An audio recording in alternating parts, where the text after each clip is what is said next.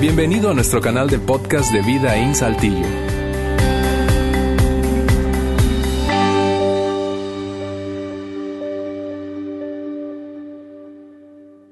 Buenas tardes, ¿cómo están? Me alegra mucho volverles a ver. Hace tres semanas que estuve por acá. Ya nos estamos viendo mucho, ¿verdad? Y eso es bueno. Eso es bueno. Siempre es muy emocionante para mí. En esta oportunidad vengo con mi familia, mi esposa, mi hija y mi hijo que está por allá en los ambientes de niños y siempre feliz de estar con ustedes. Miren, hoy continuamos con esta serie Punto de Partida y esta es la sexta semana de Punto de Partida. Bien, si acaso alguno de ustedes se ha preguntado, oye, ¿cuánto dura esta serie? Faltan dos, ¿está bien? Faltan dos, siete y ocho. Faltan los dos siguientes domingos y hoy es la sexta semana, es la sexta semana que estamos hablando de esto, de punto de partida. Y mire, algo que nosotros hemos venido hablando durante toda esta serie y es algo que realmente nosotros estamos convencidos de esto, es lo siguiente. Los adultos a menudo necesitan un nuevo punto de partida para su fe. Estamos convencidos de esto, ¿sabes? ¿Por qué? Y decimos nuevo porque ya tuvimos uno. Y para la gran mayoría de nosotros ese primer punto de partida tuvo que ver con, o, fue en el tiempo de nuestra infancia, es cuando nosotros éramos niños que tuvimos ese, ese, primer inicio, ese, ese primer punto de partida para el tema de nuestra fe. Y lo que pasó fue que nosotros crecimos, nosotros maduramos, pero la comprensión de nuestra fe no creció. Pero, pero, nuestra fe no maduró como tal. Y entonces cuando llegó el tiempo de la adultez, con el tiempo de la adultez llegaron preguntas, preguntas que son normales que todos los adultos tengamos. Pero cuando tratamos de conseguir respuestas para esas preguntas en nuestra fe, resulta que nuestra fe no aguantó el rigor de esa pregunta porque era una fe que se formó en un tiempo en que nosotros éramos niños y no tenía entonces la robustez para poder responder al tipo de preguntas que un adulto se hace. Por eso decimos que es necesario un nuevo punto de partida para nuestra fe. Porque muchas veces, mira, muchas veces nosotros cuando éramos pequeños creímos, cuando, era, cuando estábamos en ese tiempo de la infancia, creímos y ni siquiera sabíamos lo que estábamos creyendo. Simplemente lo creímos porque, bueno, porque nuestra familia creía en eso, porque nuestros padres nos dijeron, o porque un sacerdote, porque un padre, o porque un pastor se acercó y nos dijo algo y entonces nosotros creímos, pero muchas veces ni siquiera sabían lo que estábamos creyendo. De hecho, mira lo que me pasó la semana pasada. La semana pasada, al terminar el mensaje en Monterrey, alguien me envía un mensaje de texto y me dice, Roberto, tengo 40 años escuchando esto del Cordero de Dios y hasta el día de hoy entendí. Y tú dices, wow. De hecho, luego continuaba con el mensaje y decía esto, y eso hizo que resurgiera una esperanza que ya yo había perdido. Mira bien, cuando escuchamos ese tipo de historias, cuando escuchamos ese tipo de, leemos ese tipo de mensajes, decimos, claro que necesitamos un nuevo punto de partida. Por esa razón, los adultos necesitan un nuevo punto de partida para su fe, un nuevo punto de inicio. Por eso estamos haciendo eso. Y si, y si hay una persona en este lugar que es la primera vez que está viniendo, pues mira bien, tú estás llegando ya al final de esta película. ¿Está bien? Está llegando ya en, la recta final de nuestra serie y por eso yo te, quiero, yo te quiero pedir, por favor, que puedas conseguir los audios o los videos de estos mensajes y los vas a conseguir en esta página que es Vida in SLT, esta página, ok vidainslt.org. Aquí vas a poder conseguir todos los mensajes y todos los audios de esta serie. Y si es importante que los busques, ¿sabes? Porque esta serie tiene una secuencia. Esta serie es como un gran rompecabezas que nosotros vamos armando y cada pieza es muy importante. Así que por favor, no dejes de hacerlo. Bien. Ahora, el día de hoy yo voy a hablarles de algo que todos tenemos en común y es es esa tendencia que todos tenemos de querer negociar con Dios. Todos tenemos esa tendencia de querer negociar con Dios. Y se ve o se escucha o se dice más o menos de esta forma. Mire bien. Dios, si tú haces esto, yo te prometo que yo siempre. Dios, si tú haces esto, yo te prometo que yo nunca. ¿Sabes? Y tú sabes eso. Tú lo sabes. Recuerda cuando estabas en preparatoria. Estabas en la prepa y de repente tu papá, tu mamá te dijo, a las 12 es la llegada en esta casa. ¿Está bien? Y tú ya eran las 2, 3 de la mañana. Y tú ibas en el trayecto, en tu carro, o alguien te estaba llevando a casa, a tu, casa, ¿verdad? En ese trayecto empezó la negociación. Ahí empezó. Y tú empezaste. Dios, hola, ¿cómo estás ante todo? Este, Dios, soy yo, Roberto. Eh, eh, tú sabes, no, tenemos un tiempo sin platicar, eh, eh, he estado muy ocupado, pero, pero, pero Dios, hoy yo te quiero pedir algo. Yo te quiero pedir que cuando yo llegue a la casa, mi papá y mi mamá estén dormidos. Dios, yo, mira, si tú haces eso, si tú haces que papá y mamá estén dormidos cuando yo llegue, yo te prometo que yo voy a ir el domingo a la iglesia. Voy a ir al campamento, voy a ir al campamento. Yo, Dios, yo voy a irme de misiones al África. Si tú haces eso, tú sabes, tú te ríes porque tú sabes ese asunto.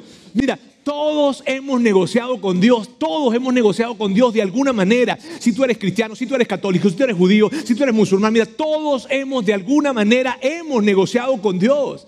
De hecho, le voy a decir algo que puede que le sorprenda. Hasta las personas que no creen en Dios han intentado negociar con Dios. Mira, de verdad, si hay una persona en este lugar que no cree en Dios, tú sabes lo que estoy diciendo. Nos honra que estés acá y tú sabes lo que estoy diciendo. Levanta la mano para confirmarlo. No, mentira. Pero bueno, mira. Miren esto, miren esto. ¿Sabes cómo se escucha? ¿Sabes cómo se escucha eso de, de negociar con Dios cuando tú no crees en Dios? Cuando alguien que no cree en Dios se escucha más o menos así. Si hay alguien allá arriba. Mira, yo ya llegué al límite de lo que yo puedo hacer. Ya yo llegué al límite de mis fuerzas. Ya yo llegué al límite de, mis recursos. Y yo te quiero, si, si existes, te quiero pedir un favor. Así, así se escucha. Y con esto, ¿qué es lo que te quiero decir? Que todos, de alguna manera, todos negociamos con Dios o intentamos negociar con Dios de una u otra forma y en los diferentes momentos de nuestra vida. Ahora, hay otra cosa que yo sé acerca de ti con respecto a esto de negociar con Dios y es lo siguiente por lo general, no cumplimos nuestra parte del trato. Las cosas salen a nuestro favor y entonces nos preguntan, oye, ¿qué pasó? ¿Estaban despiertos? No, no, chico. Llegué y apagué el carro como una cuadra antes de llegar. Y lo oye rodadito, rodadito, rodadito, rodadito. Tú sabes, tú sabes. Entonces cierro y me quité los zapatos, entré como pude no, ni se, ni se dieron, ni se enteraron. Al otro día en la mañana me preguntaron, ¿y a qué hora llegaste? No, como a las 11, mamá, más once y media. No, a las once y media estábamos despiertos, entonces a las 12, 12, 15, algo como eso. En fin, y, si alguien preguntara, ah, y, las misiones y el África, Señor, Ramos Arispe, Dios, sirve. Pero siempre estamos, ¿sabes? No cumplimos con nuestra parte. Ay, Dios, Dios, Dios, mira, ya tenemos, ya tenemos demasiados hijos. Dios, Dios, Dios, ya tenemos. Ay, que no quede embarazada, que no quede, que no quede. Ay, Dios, Dios, Dios. Mira, si ella no, yo te prometo que, yo te prometo que yo nunca más, bueno, al menos en esos tiempos, pues, pero yo te prometo, yo te prometo, Dios, que yo siempre, yo te prometo que yo nunca. Y entonces, luego pasa el tiempo, ¿verdad? Alguien pregunta, ¿y qué pasó? No, era un susto nada más. Y luego, ¿y la promesa? Dios, Dios, yo te prometí que yo iba, yo, yo, que si tú hacías esto, yo iba a dejar de fumar. Pero bueno, Dios, este, esto es un proceso, esto es un proceso, Dios, y, y, bueno, voy poco a poco. Sabes, no cumplimos con nuestra parte del plan. Tú y yo siempre hemos intentado negociar con Dios, pero no cumplimos con nuestra parte del plan. Ahora, hay, hay otra cosa que yo, que yo sé acerca de esto de negociar con Dios. Cuando tú y yo hemos intentado negociar con Dios, tú y yo hemos hecho dos grandes suposiciones. No nos damos cuenta de esto, pero estamos haciendo dos grandes suposiciones. Bien, la primera es la siguiente. Suposición número uno. Tú crees que Dios sabe que tú existes. Mira, probablemente, probablemente tú has tenido dudas con respecto a si tú necesitas más fe. Me refiero a que Dios, probablemente tú has pedido a Dios, has rezado, has orado a Dios y le has dicho, Dios, yo necesito más fe. Pero si tú has intentado negociar con Dios, tú tienes muchísima fe pero muchísima. Y no te has dado cuenta de eso probablemente, porque si tú has intentado negociar con Dios, primero tú tienes que creer que Dios existe, ¿está bien? Segundo, tú, tienes, tú, crees que, que, que Dios sabe que tú existes. Tú crees que Dios conoce tu nombre. Tú crees que Dios te escucha. Tú crees que Dios conoce, tu circunstancia y probablemente no le importa y por eso tú estás tratando de negociar con Él. ¿Está bien? Así es que si tú de alguna manera has intentado negociar con Dios, en el momento que tú has intentado negociar con Dios, la cantidad de fe que tú tienes es enorme. Vamos a ver la segunda suposición, que de hecho es, la, es en la que nos vamos a quedar el día de hoy. ¿Está bien? Cada vez que tú intentas, tratas de negociar con Dios, tú supones lo siguiente. Tú crees que tú tienes algo que Dios quiere. Porque así son las negociaciones.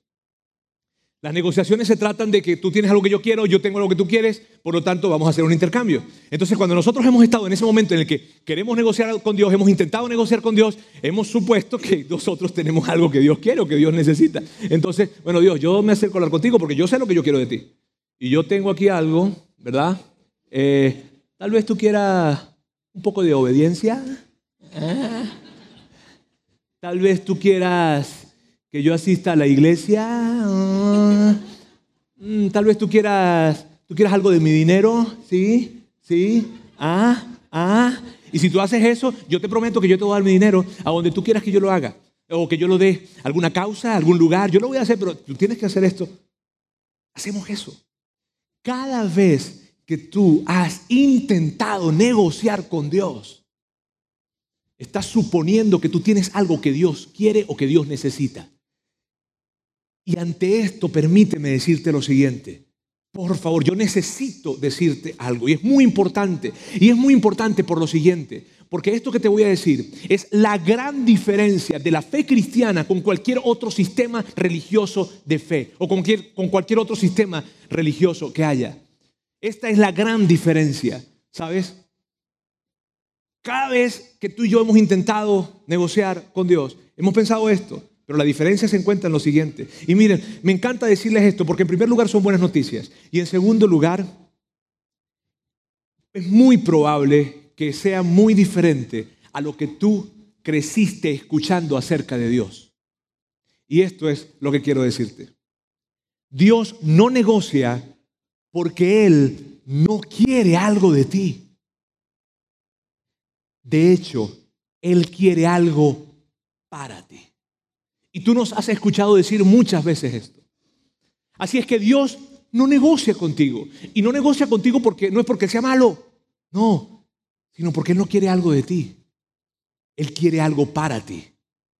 Y es esta realidad, esto que está acá, ¿sabes? Lo que nos ayuda a entender es que no tiene sentido tratar de negociar con Dios, porque tú ni yo tenemos algo que Dios quiera tenemos algo que Dios necesite. Dios es Dios. Nosotros, no, tenemos algo que, que Él necesite de nosotros. Por lo tanto, no tiene sentido tratar de negociar con Dios. Porque Dios no quiere algo de ti. Dios quiere algo para ti. ¡Wow! Eso es increíble, ¿sabes? Y la palabra que engloba todo esto que te estoy diciendo, esto que estamos viendo acá, esto que te estoy hablando ahora, hay una palabra que encapsula todo esto y es la palabra gracia. Y tú, tú has experimentado en algún momento de tu vida, tú has experimentado esto de la gracia. Tú has experimentado que alguien se acercó, hizo algo por ti y tú ni sabes por qué lo hizo. Mira, hace tres semanas yo estaba, fui a, a, un quiropráctico y tú sabes a que me hiciera ahí una cosa. Este, y cuando yo salgo de, de, la consulta, de la sesión, de la terapia que me da, yo voy a pagar. Yo nunca lo había visto, nunca, yo no, no, conocía quién era él, yo no, no, no, nunca, la primera vez que lo veía. Y cuando yo voy a pagar, yo sabía que la consulta valía 800 pesos. Cuando voy a pagar, él me dice, ¿sabes? No, no debes nada. ¿Cómo? No, no debes nada. No, no, no, ¿cómo, no, ¿cómo que no debo nada? No, claro que sí, yo, yo debo. Este, eh, ¿será que me vio que yo no traía dinero? O, este, yo, no, no, no, yo sí, yo, yo, yo, no, yo voy a pagar. No, no, no, no, no, por favor, tú no debes nada acá. Era la primera vez que yo lo veía. De hecho, yo le dije, oye, mañana vuelvo. Este, no, eh, no, pero no, no. ¿Saben qué? No, no, ¿sabes, sabes, sabes, qué sabe esto? Mira bien, esa persona hizo algo por mí. Era la primera vez que yo lo veía. Yo no sabía ni por qué. Y eso, eso es gracia. Gracia es eso de que alguien, o de, es eso de que tú haces algo por alguien, pero no porque esa persona se merezca lo que tú estás haciendo, o porque esa persona haya hecho algo para que tú le des. Simplemente lo hiciste porque tú quisiste. Yo te voy a dar algo porque yo quiero dártelo. No se trata de ti, se trata de lo que yo quiero hacer.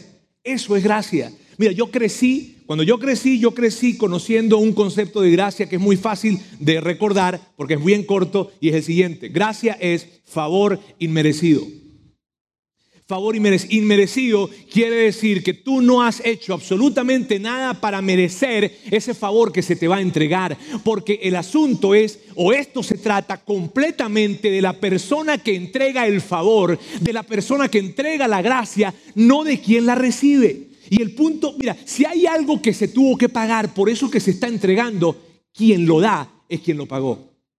Eso es gracia. Sabes, el punto en esto de la gracia, un punto interesante en esto de la gracia, tiene que ver con que la persona que recibe la gracia nunca toma crédito de lo que está pasando, porque siempre se trata de quien da. Si hay un héroe en esta historia, en cada historia donde la gracia se presenta, el héroe siempre es el que da, no el que recibe. Eso es gracia. Y hoy, hoy, hoy vamos a ver algo que está escrito en el Nuevo Testamento. Si, si tú estás familiarizado con la Biblia, lo que yo voy a hablar dentro de un momento, yo, yo sé que tú, tú, tú muy probablemente lo conoces, ya lo has escuchado. Pero si tú no estás familiarizado con la Biblia, permíteme decirte esto. Lo que vamos a leer es algo que escribió un hombre llamado Pablo, el apóstol Pablo, el famoso apóstol Pablo, que de hecho al principio no se le conocía como apóstol Pablo, sino se le conocía como Saulo. Y se le conocía como Saulo y él era un perseguidor acérrimo de la iglesia cristiana. Él andaba cazando, persiguiendo, atrapando a cristianos. Pero algo sucedió en su vida, él se encontró con Jesús y su vida tuvo un giro completamente diferente. Y entonces se convirtió en el principal promotor de la fe cristiana. Pablo viajó por todo el mar Mediterráneo plantando iglesias en diferentes lugares en donde él iba. Uno de los lugares en donde él fue y donde estuvo fue Éfeso. Entonces él escribe una carta a esta comunidad, personas que vivían en ese lugar, y la escribe, de hecho, cuando la escribe, la escribe estando preso en Roma. Fue más o menos en el año 62 después de Cristo, probablemente, aproximadamente, y él escribe esta carta. Ahora, estemos tan, tan atentos, porque, porque esa carta no tan solo era para estas personas, esa carta también es para nosotros hoy en día. Y la forma en que él escribe y describe el tema de la gracia es una forma extraordinaria la que Pablo escribe esto de la gracia y vamos a revisarla juntos. ¿Está bien? De hecho, cuando empezamos a leer ahorita, vamos a ver que él empieza un tanto fuerte escribiendo. Miren bien, vamos a leerlo juntos. Aquí está.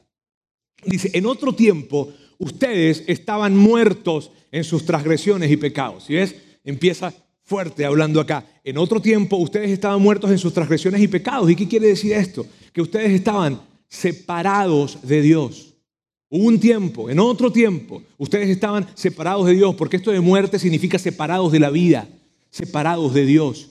En términos de relación con Dios, ustedes estaban muertos. ¿Por qué? Porque no había una relación con Dios. Para ustedes, Dios estaba muerto. Entonces no existía una relación con Dios como tal. Y hubo un tiempo en que esto sucedió. Luego Pablo empieza a hablar, en los versículos siguientes, Pablo habla de las cosas que hacíamos, que hacíamos locuras, que hacíamos, de hecho, que nosotros de alguna manera habíamos creado nuestro propio sistema de, criterios, ¿verdad? Pero aun cuando era de nosotros, terminamos violando lo que nosotros mismos habíamos definido.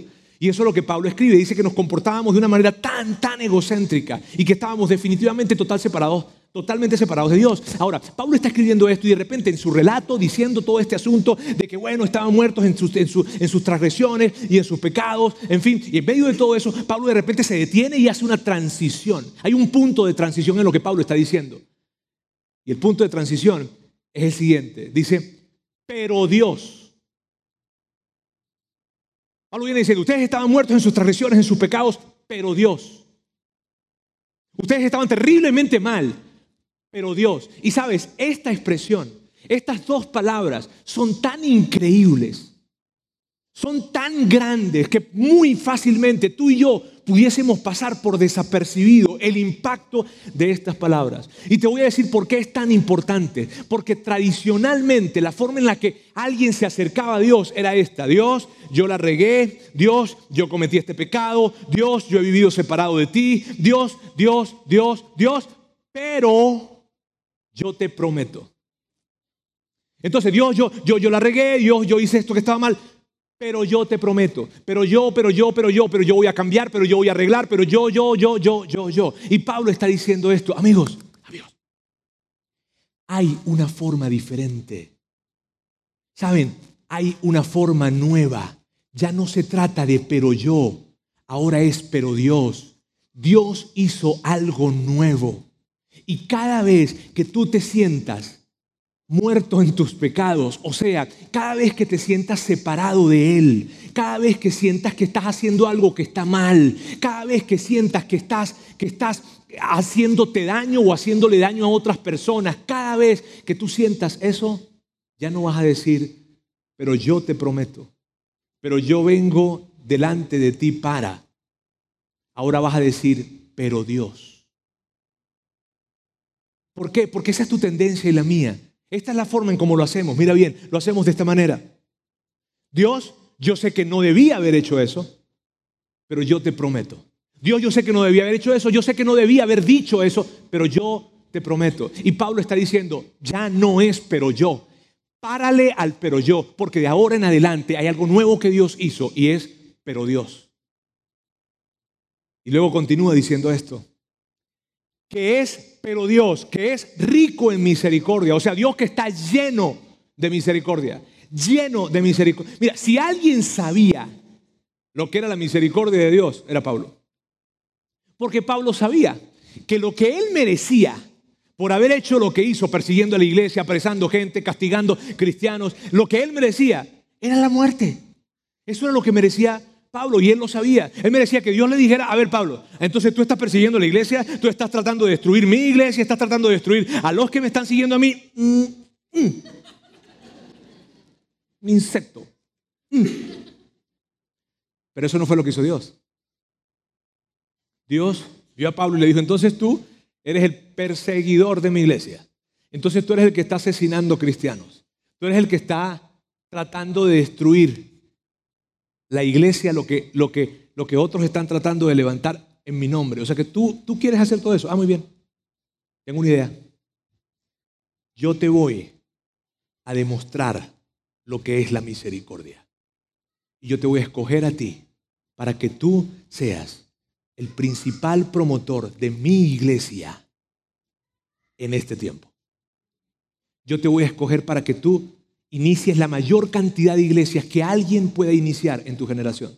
Yo te voy a escoger para que seas mi o uno de mis principales instrumentos en este tiempo. Eso es misericordia.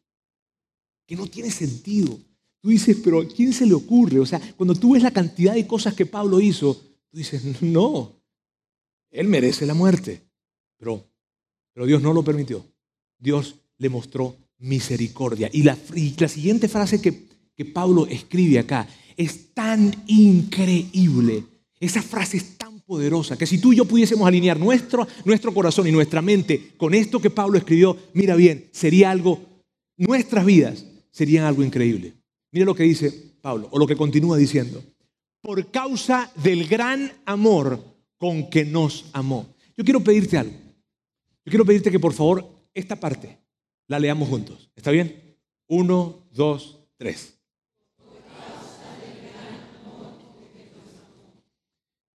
¿Sabes por qué esta frase es tan importante? Porque esa frase responde a las siguientes preguntas. Dios, Dios, ¿por qué, por qué tú tendrías que escucharme a mí? ¿por qué Dios tú tendrías que darme otra oportunidad?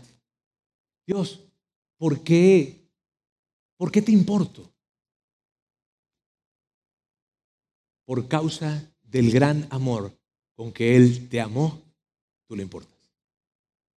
No se trata de algo que tú hayas hecho, se trata simplemente del gran amor con que Dios te amó. Por eso esa frase es tan, tan importante. Porque miren bien, en esa frase, amigos, se encuentra la esencia de la gracia de Dios. Si tú estás considerando el cristianismo, si estás considerando abrazar el cristianismo de una u otra forma, es necesario que, yo te pueda decir lo siguiente. Esto que está acá está en el centro de la fe cristiana. ¿Sabes por qué? Porque mírame, cuando yo te pregunto a ti, cuando yo te pregunto a ti, a ver, ¿cómo está tu relación con Dios?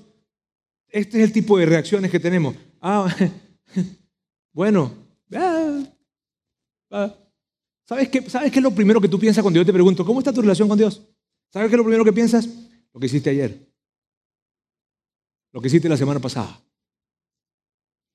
Y tal vez alguien está pensando, pero ¿cómo sabe él? todos, todos pensamos de la misma forma. Entonces, si yo te pregunto, ¿cómo está tu relación con Dios? De inmediato tú vas a pensar en algo que hiciste. De inmediato tú vas a pensar, bueno, ah". Sentimos que siempre falta algo que arreglar sentimos que no estamos del todo bien, que hay algo que necesito cambiar, hay algo que necesito arreglar, hay algo que todavía no me he acomodado, por eso yo no me siento que estoy en buenos términos con Dios. Pero la increíble noticia que esto trae es lo siguiente, tú estás en buenos términos con Dios, pero no por ti, por causa del gran amor con que Él te amó. ¡Wow! Eso es increíble. Pablo luego que viene diciendo esto, lo condensa, todo lo que viene diciendo lo condensa en la siguiente expresión, en la siguiente frase. Nos dio vida con Cristo aun cuando estábamos muertos en pecados. Por gracia ustedes han sido salvados. Él como que lo toma y lo sintetiza y lo coloca acá. Recuerdan que, les que cuando empezamos a hablar les estaba diciendo que ustedes estaban muertos, pues bueno, ahora están vivos. Recuerdan que cuando empezamos a hablar les dije que ustedes estaban separados de Dios, pues ahora están unidos con Dios. Órale, Pablo, ¿y, y cómo es eso? ¿Y cómo sucedió? ¿Cómo es que ahora estábamos, antes estábamos separados y ahora estamos unidos con Él? Pues no se trata de algo que hayas hecho. O sea, no se trata de algo que hicimos. No, no, no. No. Se trata de algo que Él hizo. Es por causa de su gran amor por ti. Oh, wow. Luego, Pablo sigue hablando unos versículos más adelante. Y un poco más adelante, Él vuelve a retomar este tema. Y Él lo vuelve a retomar porque porque es como que si Pablo dijera, lo que te estoy diciendo es tan importante que necesito reafirmarte esto. Y esto es lo que dice en el versículo número 8. Dice, porque por gracia ustedes han sido salvados mediante la fe. Y, Pablo aquí incluye la manera en que la gracia de Dios va a ser tangible para nosotros. La manera en cómo yo voy a poder experimentar la gracia y el amor de Dios es mediante la fe. Y sabes, eso me impacta. ¿Y sabes por qué me impacta? Desde que nosotros iniciamos esta serie hemos hablado de esto. ¿Recuerdas cuando hablábamos de Abraham y decíamos que Dios consideró justo a Abraham, que Dios vio a Abraham y le dijo, Abraham, tú y yo estamos bien? ¿Sabes qué fue lo que hizo Abraham? ¿Recuerdas lo que hizo Abraham cuando, cuando Dios le dice, hey, hey, Abraham, tú y yo estamos bien? Lo que hizo Abraham fue confiar, fue creer, no fue más nada que eso. Y Dios de inmediato, cuando Abraham le dice, yo confío, yo creo, de inmediato Dios le declara justo. Dios dice, tú y yo estamos bien. Luego veíamos cómo la nación de Israel, después de 400 años de estar en esclavitud en Egipto, Dios, Dios los saca de esa esclavitud solo por creer solo por confiar. Y ahora Pablo viene para decirnos, ¿sabes qué? Tú puedes tener una relación personal y cercana con Dios. Y tú puedes tenerla. Solo lo que tienes que hacer es creer que Jesús murió en la cruz y pagó por todos tus pecados. De esa forma, tú tienes una relación personal y cercana con Dios. ¿Sabes qué es lo que me emociona? Que desde el principio hasta el final se trató de fe. Pablo continúa y dice esto. Esto no procede de ustedes, sino que es el regalo de Dios. Ey, ey, ustedes no tienen que negociar. Esto no es una negociación. Esto no procede de ustedes. De ustedes no es que proceda algo. Dios tiene algo para ti. No Dios quiere algo de ti. Y Pablo dice en esto, ¿sabes? Es un regalo. No tienes que negociar. Cuando piensas en lo que hiciste, cuando piensas en... No tienes que negociar. Es un regalo. Y luego Pablo como que si sabe lo que nosotros estamos pensando y viene para aclarar todo, o para terminar de aclarar, o para, para, para quitar todo tipo de dudas. Y esto es lo que dice. No por obras para que nadie se jacte. Wow. Yo, yo quiero que tú digas esto. No por obras. Hoy estoy como repitoncito, ¿verdad? Pero bueno, a ver, no por obras. No por obras para que nadie se jacte, porque lo que Pablo está diciendo es esto, amigos, esto es un regalo. Y no se trata de cuánto tú puedes orar o cuánto tú puedes rezar. Y no se trata de cuánto dinero tú puedes dar. Y no se trata de cuánto tienes que servir. Y no se trata de cuánta gente tú puedes ayudar. ¿Por qué, señores? Porque esto es un regalo. Y si hiciste mucho o hiciste nada, no importa, porque es un regalo. Todo esto que hemos visto hasta ahora es la parte teológica. Ahora yo quiero ir a la práctica. Y para ir a la parte práctica el día de hoy necesito hacerlo con una pregunta, haciéndoles una pregunta, haciéndonos una pregunta, y es la siguiente. ¿Qué estándar vas a usar para determinar dónde estás parado con Dios? ¿Qué estándar vas a usar para determinar ¿Cómo está tu relación con Dios? ¿Qué estándar vas a usar? ¿Tu comportamiento o la gracia de Dios? ¿Sabes que, ¿Sabes que tú y yo, esto es importante saberlo, tú y yo fuimos educados para creer que es el comportamiento? Nos formaron para creer que es el comportamiento. Y por eso en la América Latina, cuando tú vas por las diferentes ciudades, regiones, pueblos, hay tantas personas haciendo promesas o haciendo mandas, ¿sabes? Porque nos criaron y nos educaron para que nosotros pensáramos que es el comportamiento. Es increíble la forma en como nosotros tenemos eso tan incorporado. Cuando pensamos en un tema de, estar bien con Dios, de estar, de estar en buenos términos con Dios, pensamos en comportamiento. Por eso cuando yo te hago la pregunta, a ver, ¿cómo estás tú con Dios? De inmediato, tú no te precipitas para decir, súper bien. Sino cuando yo te digo, ¿cómo estás tú con Dios? Y te miro así. ¿Cómo estás tú con Dios? Tú inmediatamente haces esto, que si hubiésemos tenido la cámara aquí, lo hubieses visto a ella.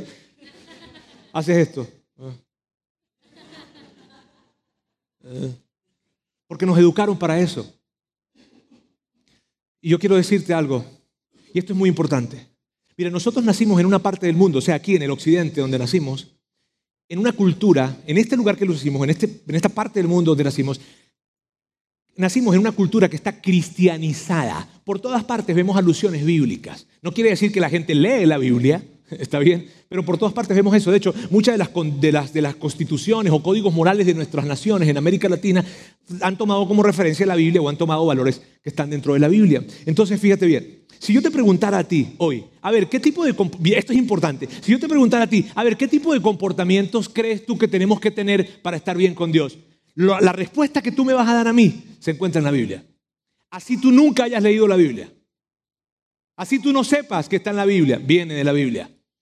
Pero el problema con esto es que esa información no es precisa, porque en ninguno de los libros que comprenden la Biblia hay algo que diga, estos comportamientos tienes que hacerlos para poder estar bien con Dios.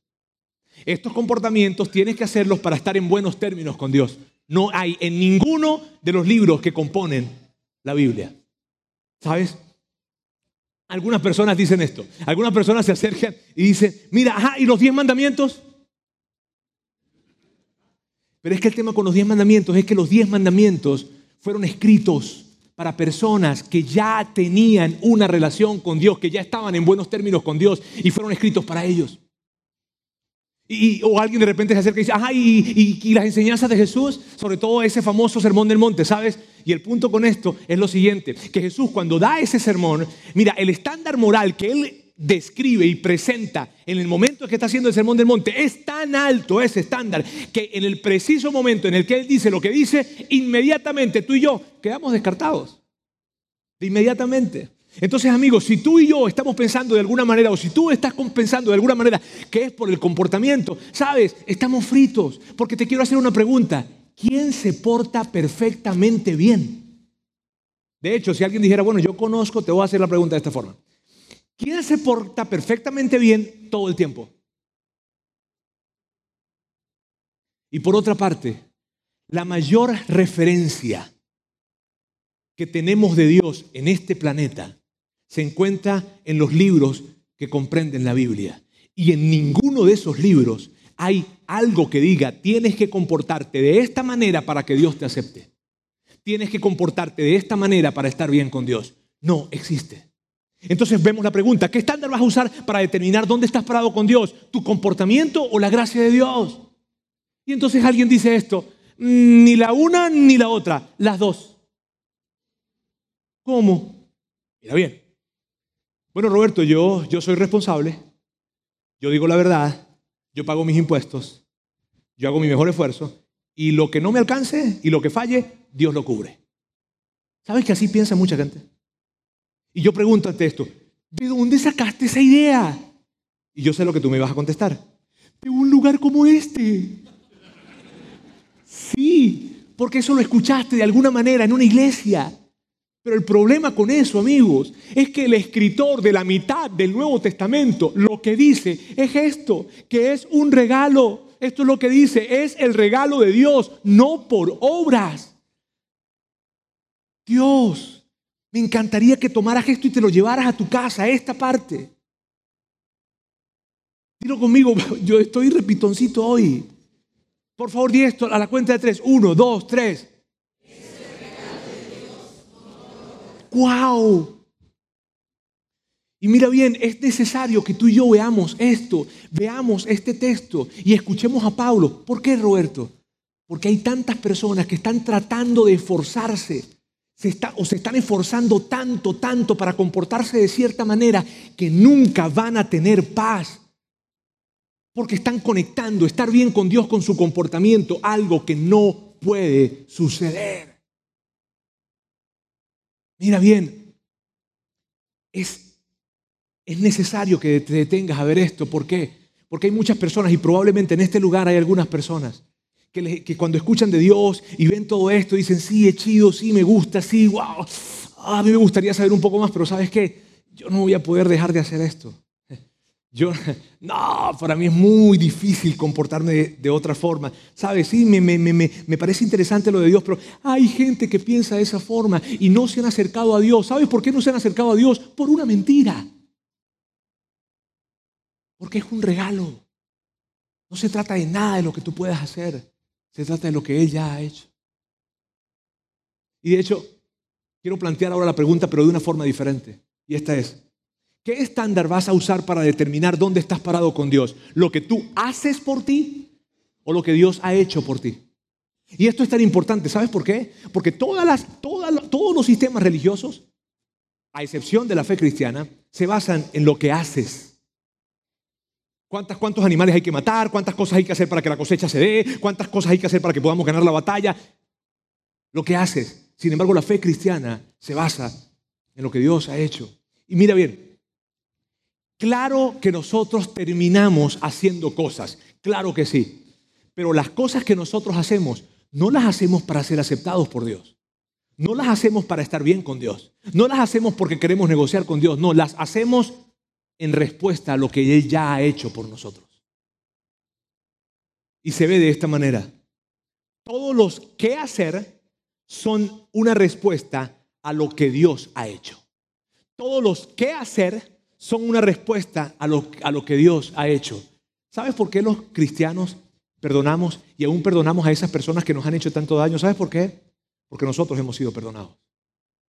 ¿Sabes por qué nosotros damos de nuestras finanzas, de nuestro tiempo, de nuestros recursos. ¿Sabes por qué? Porque Dios nos dio primero.